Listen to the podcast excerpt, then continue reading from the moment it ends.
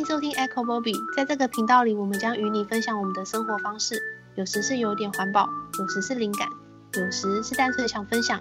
开始喽！耶、yeah!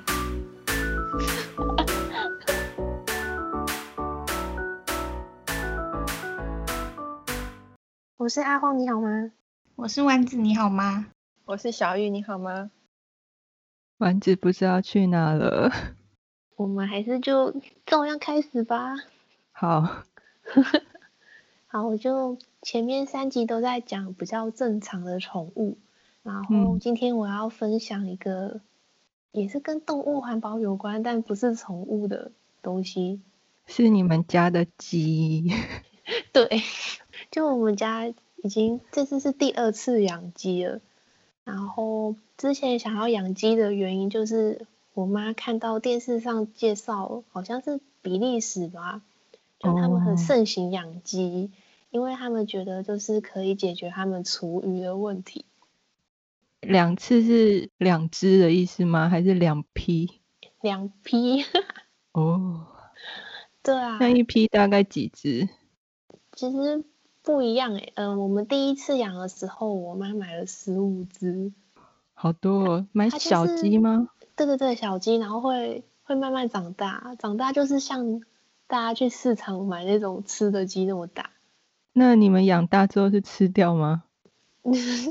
对，还是我我，我们会先吃它的蛋，就是它有生蛋，哦、然后鸡大概是前面四个月都是成长期，然后到四个月开始它就可以生蛋，然后产量的话一天。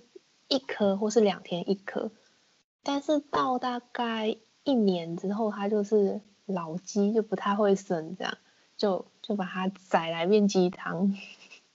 所以你们只买母鸡吗？还是有公有母啊？哦，第一次我妈去买的时候比较没有经验，就是老板就说，嗯，卖十二只母鸡给她，然后送她三只公鸡，然后我妈就很高兴的接受。嗯然后回家之后，那个公鸡长大就会一直叫，一直就是咕咕咕咕咕咕，很吵，超吵。闹钟。对，它不是闹钟，它有点失控，就是也不是早上，它就是半夜。不会吵到邻居吗？对，我们就是觉得太吵，吵到邻居，所以在它开始会叫，然后我们发现不对劲的时候，就把它宰了。叫太多。对，然后就剩十二只母鸡。哦，对，嗯，哦，其实第一批在养的时候，成长过程中也有一些死掉。嗯，呃，有一只是我不知道，他们好像就是像物竞天择这样，就是有这些鸡，它就长得比较瘦弱，然后抢食物的时候都会抢不到。然后我们看到的话，会特别照顾它，就是把它抓在旁边吃。但他好像也被那些鸡群排挤，很、嗯、霸凌。对，感觉是被霸凌。就是我们有盖个小鸡舍给他，然后有个小斜坡，然后那些鸡就跳下来踩他，然后 他就受伤。后来就我们就照顾他几天就不行了。那他不行，你们怎么处理他？吃掉？是跟他说 对不起，然后埋埋埋葬它。对、嗯，而且还很小，它。那时候还没长大，哦，我们就觉得哦，把它卖掉。可是后来那些鸡长大变老以后，我们就是把它做成鸡汤喝掉，就没有觉得那么可怜，吃不下去的感觉。嗯，对啊。那你觉得有跟一般外面买的鸡或鸡蛋有差别吗？有诶、欸，我觉得，嗯，先讲鸡蛋。鸡蛋的话，嗯，我们在外面买的蛋，呃，例如你做成水煮蛋之后，你会发现蛋白跟蛋黄中间有一层灰灰的、青青的颜色，嗯，对。但是自己的鸡就不会有，这就是新鲜吧？那会每颗蛋大小不一吗？颜色会有差别？嗯。哦，它有一些鸡生的蛋是比较偏褐色的，有一些是白色，嗯，因为我们养两种鸡，那一批是有养土鸡跟蛋鸡，嗯，然后是不同颜色。那我妈好像也有买过那种可能就是自然生产的鸡蛋嘛，我是觉得就长得都很不一样，就是鸡蛋之间 有大有小。我觉得没有像就是超市买的那种大小那么大，嗯、我觉得他们稍微都会小一点点。嗯，对。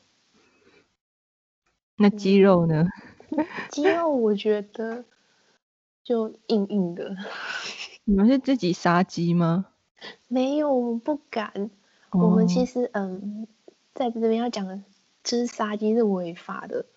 哦。像对，其实以前你记得小时候去菜市场都会有那个桶子，嗯、然后那些摊贩杀完鸡就进那个桶子，然后那鸡就咯咯咯咯咯，然后就死掉这样。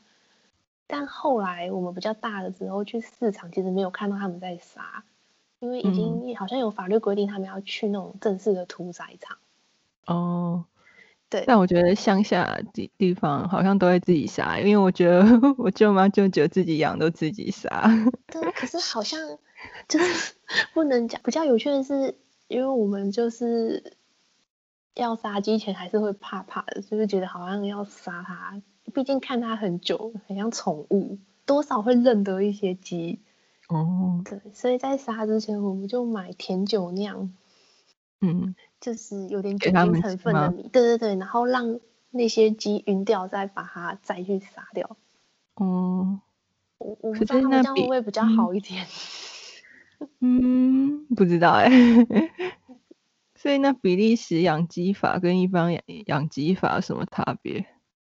嗯，其实它，我觉得就是把家里的厨余喂给鸡吃吧，就是一种环保的概念。嗯，嗯，我们家以前的厨余可能就是埋在土里面做堆肥，嗯，但我们觉得弄久以后就觉得，呃，臭臭的，或者是家里也不需要那么多堆肥，而且它要慢慢化成堆肥时间有点久，就会有果蝇。